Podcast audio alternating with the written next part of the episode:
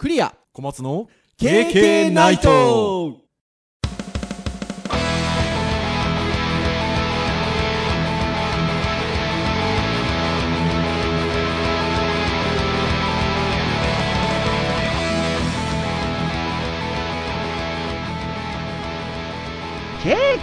ナイト。はい、ということで、196回目の配信となります。お届けをいたしますのはクリアと、はい小松ですどうぞよろしくお願いいたします。はいよろしくお願いしますはい、ということで、まあ、オープニングもそうですし、エンディングもそうなんですが、なんかね、あの、その第何回っていうのを語呂でなんかね、言いたいときは言いたいんですけど、196全く思い浮かばなかったですね。そんな196回なんですが、最近はよよく言ってますが、まあもうすぐ200回ということで、もう96っつうと、789、ひゃー200みたいなね、ことでございますよ。まあ近いですね。近いです、近いです。まあ、何度か配信で言っているかもしれませんが、その昔、ね、私よくきあの聞いてるポッドキャストで、ポッドキャスト始めるんだったら、100回ぐらいやることを目指しましょうみたいなことを言っててですね、まあ、その100回は過ぎてるんですけど、まあ、200回ということで、まあ、その100回の目安から言うと倍ですよ。まあそうそうなりますねそうですよね。まあでも、頑張ってやってますな。収まりがつかないというかやめる理由がなくなっちゃったっていう あのー私ですね、病院に定期検診にはい行きましてですね、はい肝臓があんまり良くなくてですね、まあ、良くなくてって今が別にそんなよ良くないわけじゃないんですけど、あの以前壊しまして、はい。まあ、それから、まあ、かれこれ10年以上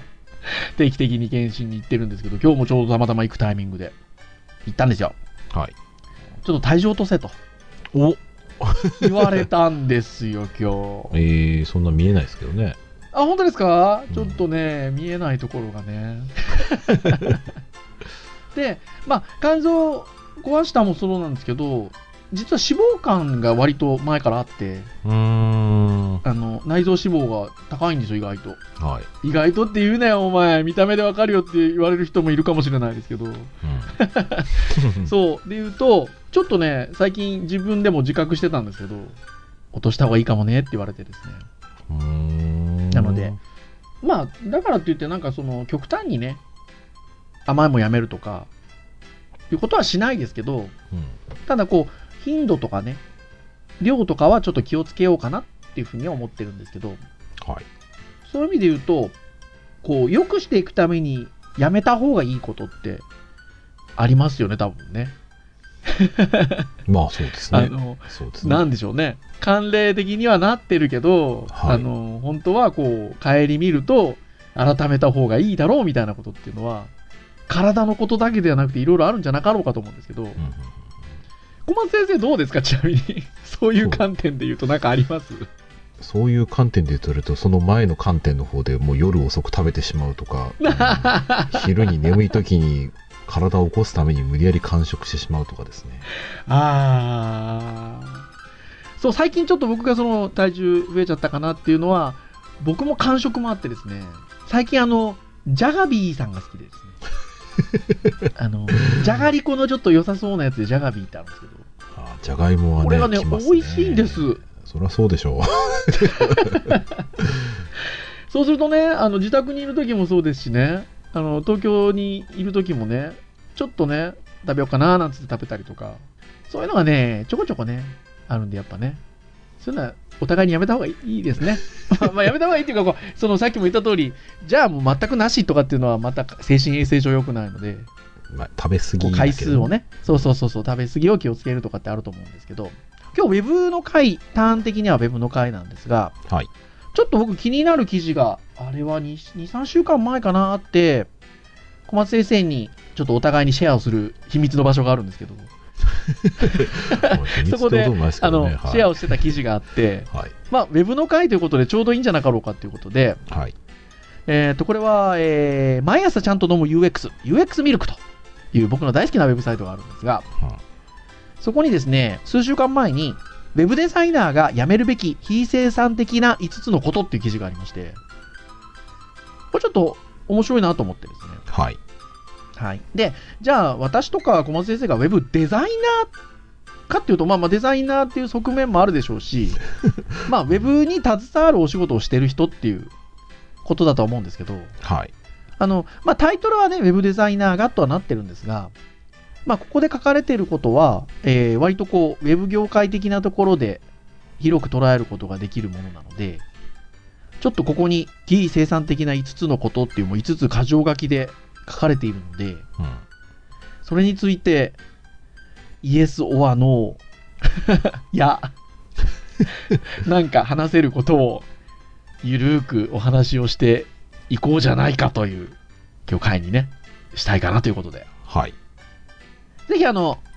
アドレスは KK の公式サイトにもリンク載せますし、えー UX ミルク、えーウェブデザイナー、えー非生産的な5つとか検索していただくと多分このページ出てくると思いますので、あの、ご覧になりながら聞いていただけるといいなというところでございます。はい。じゃあ、見ていきましょう。まあ、やめるべき5つのことですので。これ、ちなみに書いた方は、ゲリックさん。ああ、そう、エリックさんっていうね、20年以上のキャリアを持つウェブデザイナーさん。あの、割と UX ミルクさんはその海外の記事を配信元の許可を得て、訳して掲載していることもあるので、この記事に関しては、えっと、その手のものみたいですね。じゃあ、割と、あれですかね。我々と年近そうな感じあですね。本当ですね。キャリア的に言うとそうですね。私たちと同じような感じかもしれませんね。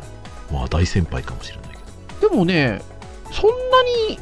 私たちよりすごい上って感じの顔写真ではないですよ。そうですうんね。近そうだな。はい。ということで、まあ、記事はね、細かくは記事は読んでもらもらいたいので、はいあの見ていただければというところで、まあ、私たちがその5つの箇条書きにされているものと、ちょっと概要をつまんでお話しできればと思うんですが、えーじゃあ1つ目。すべてを学ぼうとすることをやめるということなんですが、はい。小松先生、これどうですか？これは多分合ってるっちゃ合ってると思うんですけど、すべてを学ぶってことをやめる。まあ、学ぶことをすべてやめるんじゃなくて、うんすべてのことを学ぼうとするのは大量のこのね、中、ものを全部やろうっていうのをやめようってことっていうのは分かります。そうです、そうです、そうです。うん本当に僕とか小松先生とかが始めたそのそれこそ20年ぐらい前とはだいぶ違いますからね。あのね。覚えないといけないことだったりとかそういった類のものがね。まあ、これあれですよね、多分その言わんとせんことは別に全て学ぼうとして、全て学べる人は別にやってもいいと思うんですけど、はい。これをしようと考えたときに、まあ、弊害が出るってことだと思うんですよね。そうですそうです。まあここの文章をちょっと引用するとウェブデザインについての最新で最高な情報を読んで自分が遅れているように感じるのはよくあると。しかし現実にはそうやって読んだ情報のほとんどは明日には役立たずになってしまうものですと。まあまあどれがその要はスタンダードになるかもわからないし、っていうことで言うと理屈上ではせっかく貴重な時間を費やして知識を詰め込んでも結局無駄なことをしている。だと気づくだけということになりますと。まあそうではなく自分が学べるスキルについてもっとよく選ぶようにしましょうっていう。うんまあ、全て学ぶっていう焦りがいらないよっていう感じのニュアンスかなとは思うんですけどね。うんまあ、なんでね、たくさんアンテナを張って、たくさんその勉強したりとかね、学ぼうとして、価値観を上げて、えー込むとかっていうのは僕は別にすごくいいことだと思うので、いや、本当にそう思います。だから、まあ、ほとんどの人は勉強に使える時間を有り余るほど持っているわけではありませんから、えーまあ、自分にとって本当に利益となるスキルに学ぶことのみに時間を、まあ、フォーカスをすると。ハイプに惑わされずに自分のフォーカスを限定することが重要ということで。まあまあ、でもそうかもしれないですよね。うんまあ、昔僕あの冗談で学生に言おうとしたことがあって、はい。えー、とウェブとウェブの、ね、デザインとプログラミング、まあね、どっちを勉強すればいいですかみたいな質問って、まあ、たまにあるじゃないですか。はいはいはいはいはい。うん、で結局、まあ、両方やればいいって話もあるし、はい。まあ、僕にしてみたらあのデザインやる暇があったらプログラミングやれだしプログラミングやる暇があったらデザインやれみたいなね、うん まあまあ割と冗談めかして言うもののあの、うん本当にこう集中して何か一つをこう学ぼうとした時になかなかそのまあ人によると思うんですけど、バランス取りながら学ぶ、なかなか難しいことではあるので、うん。結果どっちつかずになるぐらいだったら、なんかね、掘り下げて勉強を一個にして、新しいもの、新しいもので気になるのはしょうがないけど、それをね、なんか頑張って得ようとして、なんかね、自分がこう、トレンドが乗り遅れてるみたいな、こう、期間持つようなことは、あんまりしなくていいのかなと。そうそう。いや、本当にそれはそうす。ですよね。で、特にこの SNS の時代なので、人を見てとか情報を見て、ちょっと危機感を持ってしまいがちになりますけど、あの、そこは、うん、まあ、この方言ってる通り選ぶっていうことは大事かなっていう、その、ちょっと、あの、いろんなことを覚えることが多くなりすぎてるとかっていう側面だけの話で言うと、まあ、まさに、えっと、今、ゼミを小松先生と僕が2人でやってるっていうのは、まあ、そこにもあ理由があって、まあ、やれることが今、ウェブっていうくくりになると多くなりすぎてしまっているので、うん。うん。そこに対してっていうのも、まあ、一つあるじゃないですか。まあまあ。やること、やれることは多くはなってるので、あのそれを全て学ぼうとするっていうことは、でも難しいよねっていうのは、うん、これはやめやめるべきっていうのは、まあ、合ってるかなって気がしますね。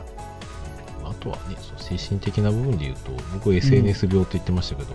はまあ自信なくした時期ありますね。はい。結局、Twitter とかね、Facebook で割と業界の有名人とね、こう繋がってしまった日には、はい。ずーっとそれをね、見ちゃうと、なんかね、そねれがね、普通に見えちゃうんですよね。はい。その普通に比べて自分はなんてやってないんだとか、なんてその実力がないんだみたいなね、こう、うん。落ち込むことはありましたけど、まあ全然その、じゃあ、ウェブ業界の何パーの、何パーの人よみたいなね、うどんだけ上見てんのよっていうふうにまあ思われてしまうと、まあそんなに実は僕は、そっか、その悩むことではなかったな。比べまあ、ることを。そしていい流れできましたよ。はい？2番目。2番目、はい。他のデザイナーと比べることをやめる。ああ。そうですね。ね。まあ、ここはほら、これウェブデザイナーのって書いてあるから、他のデザイナーっていうことになってますけど、はい。まあ、まあ、他者と比べることですよね、これはね、つまりね。うんまあ、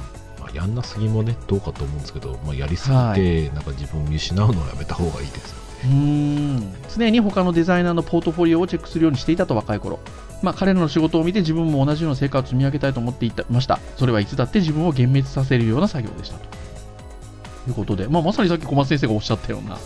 素晴らしい成果を上げている人を見ると、まあ、なかなかね自分の価値っていうのをちょっとねにちょっとなんて言うんでしょう疑いを持つというか自信をなくすというかうん。場面も出てくるのかなというふうには思うんですけど。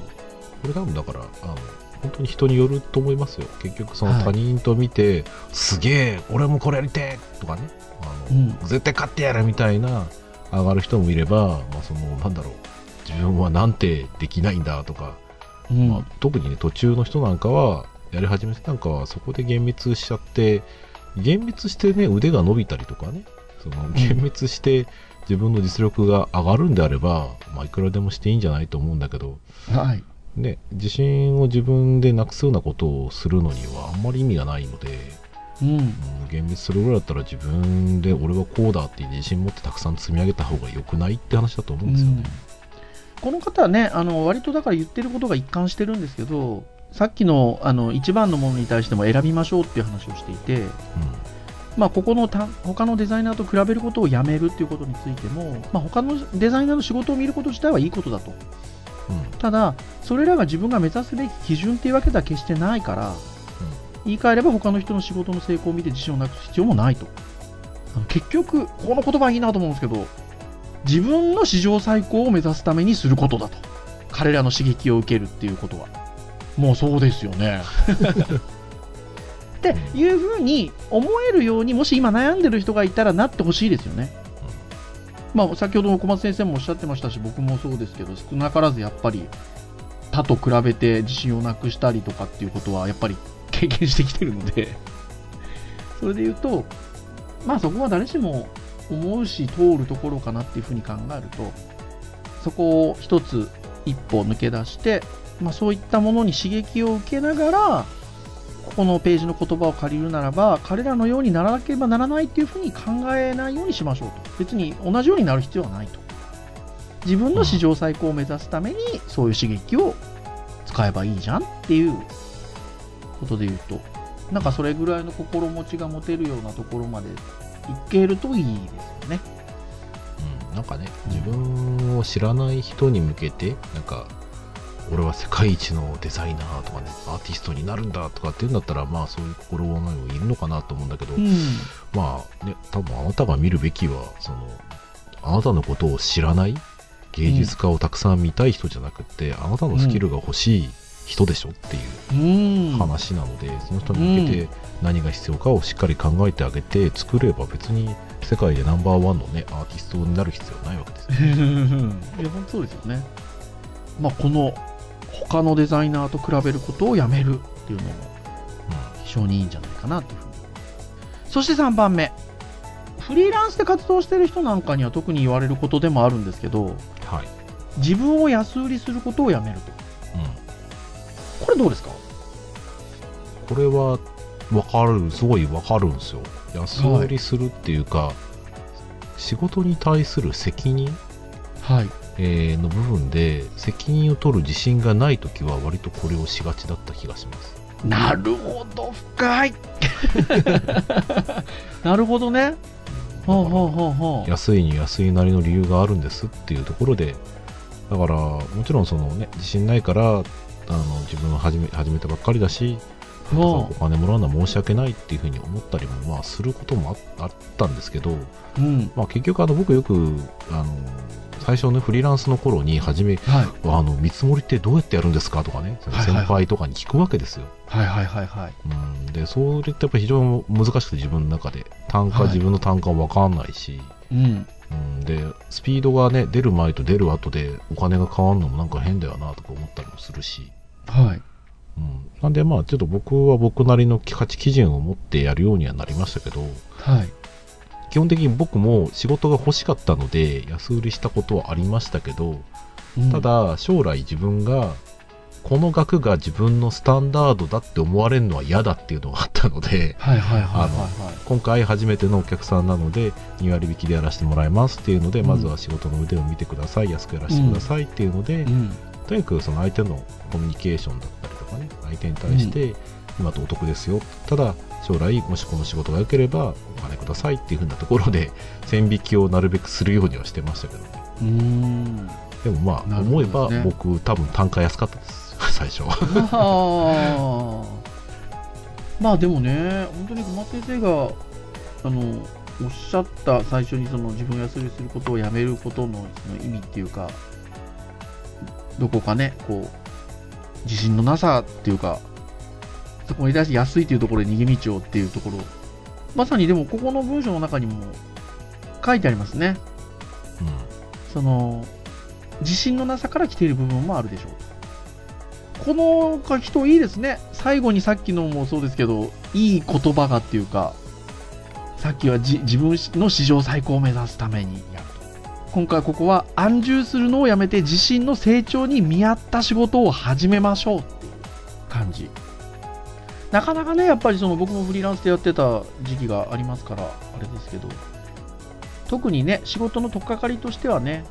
経験ということもありますしお安くみたいなところってありますけどね、まあ、ただそれを続けてしまうとねなんかそれを売りにしてしまうのはあんまりよろしくないですよね、うん、まあだから営業戦略的にねキャンペーン中ですっていうのは ありだとそうそう思いますけど。そうそうそうそうそうやっぱりなんかそれを売りにしてしまうと自分自身にとっても良くないし業界にとっても良くないしとは思うんですよね。まあね、なんかこう、自分のお金たくさん取りすぎて、調子に乗ってんじゃないかと思われたりとかね、まあそういうのを考えて、部をわきまえたみたいな感じのあの考え方をするかもしれないね。なんかそれはでも日本人的かもしれないですね。うん、でもまあ実際、ね仕事を逆にお願いする側の考え方をしっかり持ってもらえばいいんじゃないかなと思うんですよね。うん。うん、あなたの絵に魅力があれば高くても買うし、そうそうそうそう。ね、魅力がなければ、魅力がなければいくら高くても買わないしっていう話だと思うので、うん。ね、いくらこう安くてね。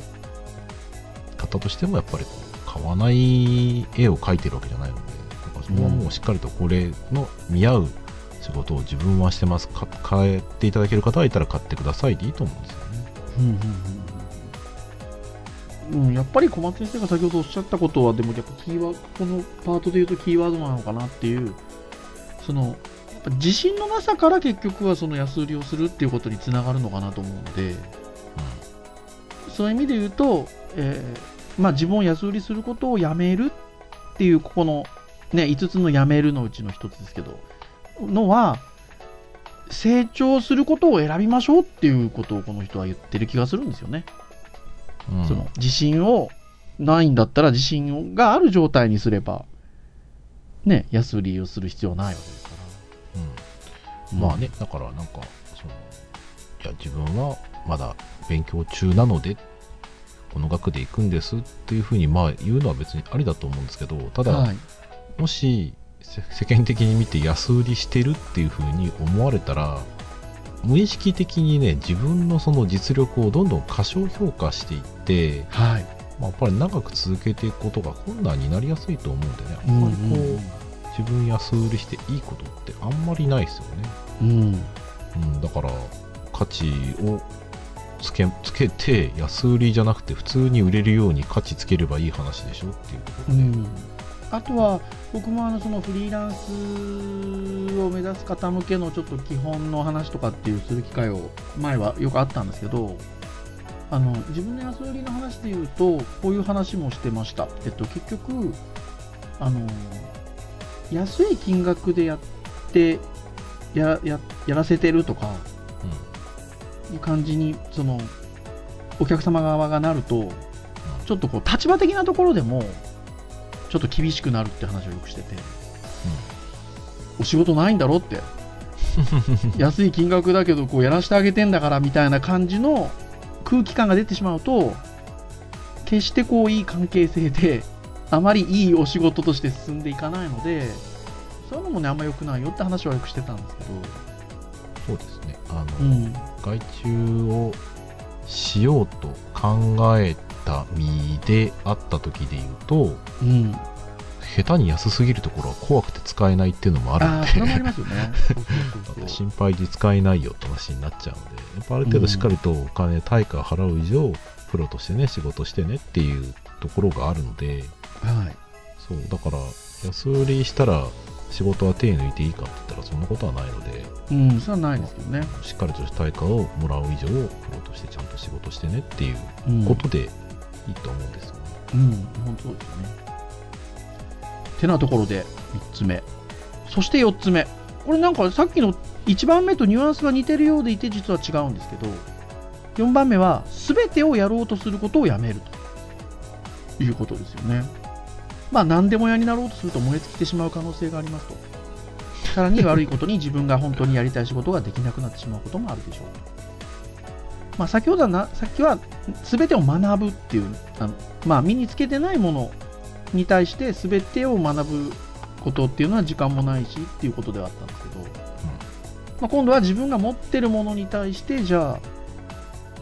全部やろうとすると難しいよっていう多分ことだとは思うんですけどね。これはまあ僕自身の体験に当てはめるとはい。フリーランスとしてやっぱりやり始めの頃って、まあ、若かったしうん。いい仕事すれば、ね、周りのそのお客さんの方からこういった子できる子がいるっていうところで他の仕事を紹介してもらったりとかして、うん。まあ、あんまり営業しなくても実は仕事をもらえてた期期間があったんですよはい。でそれは僕自身が割とこう実力だとこう勘違いしてた部分でうん。あのやっぱり額面だったりとか若くて期待する部分があったりしたところがあったと思うんですよ、うん。でやっぱ僕年齢が上がって、まあ、フリーランスも辞めて今ね会社員やってますけどはい。なんでそんなその転職を考えた時にいろいろ考えた時に自分の価値は何だろうとうん。その時にまず年齢が上がった自分に対する期待感って何だろうなで会うところでは会うけど会わないところではもう若くないところでの期待感ないんですよはい。そうだから僕は持ってるもの全てで戦おうっていう意味で言うとうん。僕も実はいろんなことをやりすぎていて、あれもこれもできるよって言ったところでうん。そのお客さんだったりとかねお仕事をお願いするもしくは一緒に仕事をしたいと思う人からしてみたら、うん。あれもこれもやってるんだすごいですねってハマる人ってあんまりいなかったんですよ。結局今はこういうをやる人が欲しいんですだったりねこれができる人が欲しいんですっていう風な観点で言うと、うん。まあ、いろんなことができる人よりかはやっぱりねそれを一つしっかりと極めてできてる人の方が、特に僕みたいにやっぱ年齢上がってですね期待されるところがね、若さ以外のところに求められるとうん。割とですねきつくてですね。うん。そう。だから燃え尽きるとちょっとね僕の場合は少し違うかもしれないんですけどあのうんキャリアとしてキャリアプランをね僕の中であんまり考えずにですねやはい。りたい仕事をいろんなことに手を出していろんな経験を積んでいろんなことに対応できますよっていうふうにやってたんですけどうん。ただやっぱりそれって最終的にじゃあ自分が僕はこれをやってきた。こういうふうにこれをずっとやってきた。だからすごいんです。強いんです。そういった仕事ください。っていうふうに言いにくくなっちゃったんですよ。はい。なんでフリーランスとして仕事に責任持ってやり続けるときに、まあ、自信をね持ち続けるだけの実力だったりとかやり続けるための経験だったりとか考えがあればいいんですけどはい。いろんなことやっちゃうとそれがぼやけちゃうのでうんだもうここで書いてあるその全てやろうとすることをやめるっていうのは、うんまあ、そういうことなのかなって感じしますけどね。そういうことだと思います。で、まあ、それをより良い方向に仕事としておあの収めていくためには、多分ここの、それこそまたこのパートの最後に書いてあるのは、大事なことは万人受けするような人になる必要はないと。自分がもっとうまくやれる仕事に集中して、頼める仕事は誰かに頼みましょうということで。で、周りの例えば、そのデジタルハリウッドの社会人向けの専門スクールの方だったり、なんかは特にそうなんですけど、ご卒業されて、すごく活躍される皆さんいらっしゃるじゃないですか。はい、やっぱそういう人見てると、例えばデジタルハリウッドっていう学校通って卒業したてでもうまくいってらっしゃる方々って、やっぱこういうのがうまくできている方が多いですよね。その学校の卒業したてなので、例えばさっきの話じゃないですけど、すべてを学べる時代でもないじゃないですか。そのだから、ある程度自分が強い、強みのあるところを集中的に強みとして身につけてってことになってくると、あのそうなると結局全てをやろうとできないので、誰か頼まないといけないじゃないですか。うんはい自分のちょっとあの弱いところっていうか。うんでそういうのが、なんかうまくやれてる方がやっぱりうまくいってらっしゃる方が多い印象はありますね。うんうんそうですね。なんで、あれかもしれないですね。すべてをやろうとしてる人って、まあ、無意識的にその自分で全部やって、自分も全部仕事やるっていうことは、周りがあんまりもしかすると見えづらくしちゃうかもしれないですね。ああ、そうですね。うん、僕自身も会社に入ってね、先週の感謝の話じゃないけど、やっぱり、うん。無意識的にやっぱり仕事をしてた時はそのね、うん。周りがやってくれてるとかね自分がその自分の強みを生かして仕事をする、周りに、ねえーいい影響を与えうん。る、全てをやろうとすることをするとそういうのは見えにくくなっちゃうかもしれないですね。うん、ちょうど本当ね、小松先生選手の感謝のテーマにした回で、そんな話されてましたよね。いや、本当にそうかなという気がします。まあ、割と、ちょっとね、あの、僕自身は性格としてはやっちゃいたくなる方なんですけど、ね、こうは言いながらね、多分はい二人ともどっちかというとそっちのタイプなんですけど、まあでも、これは、あのね、この記事が、非生産的な5つのこと、やめるべき非生産的5つのことっていうことで言うと、うん、やっぱり、すべてをやろうとすることはやめた方がいいんだとは思います。はい。そして5番目が、気難しいクライアントをなだめるのをやめると。いうところですね。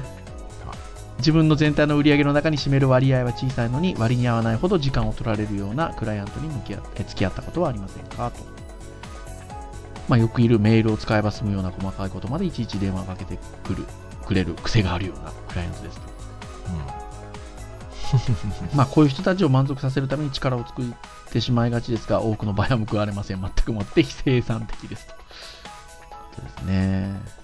うんまあ、多分そのここで言われてることを主さ主体的に言いたいのはね生産的な活動をしようっていう時間あたりの、えー作業効率を上げようっていう観点でものを言うと、やっぱりそのクライアントさんにかける時間っていうのはやっぱりうん。時間がかかると、うん。でそれはまあ時に大事なことではあるもののうん。あのただそれをやるが上に生産性を落としてね自分を疲弊させて続けていけないような状況にはい。しちゃうのであれば、はい。ここは売り上げが下がったとしても生産的な活動に合うちゃんとそのねお付き合いができるクライアントさん、えーっていうのがまあ付き合い方でね全然あのそれでもいいっていう人もいるんでしょうけど、はい。うん、ただ生産性っていう意味合いで言うとそんなことでね労力かけるんであれば、ね、自分自身ちゃんとクライアントが他にいないならまあまだしもうん。そういったね努力をした上でやっぱりちゃんとその気難しく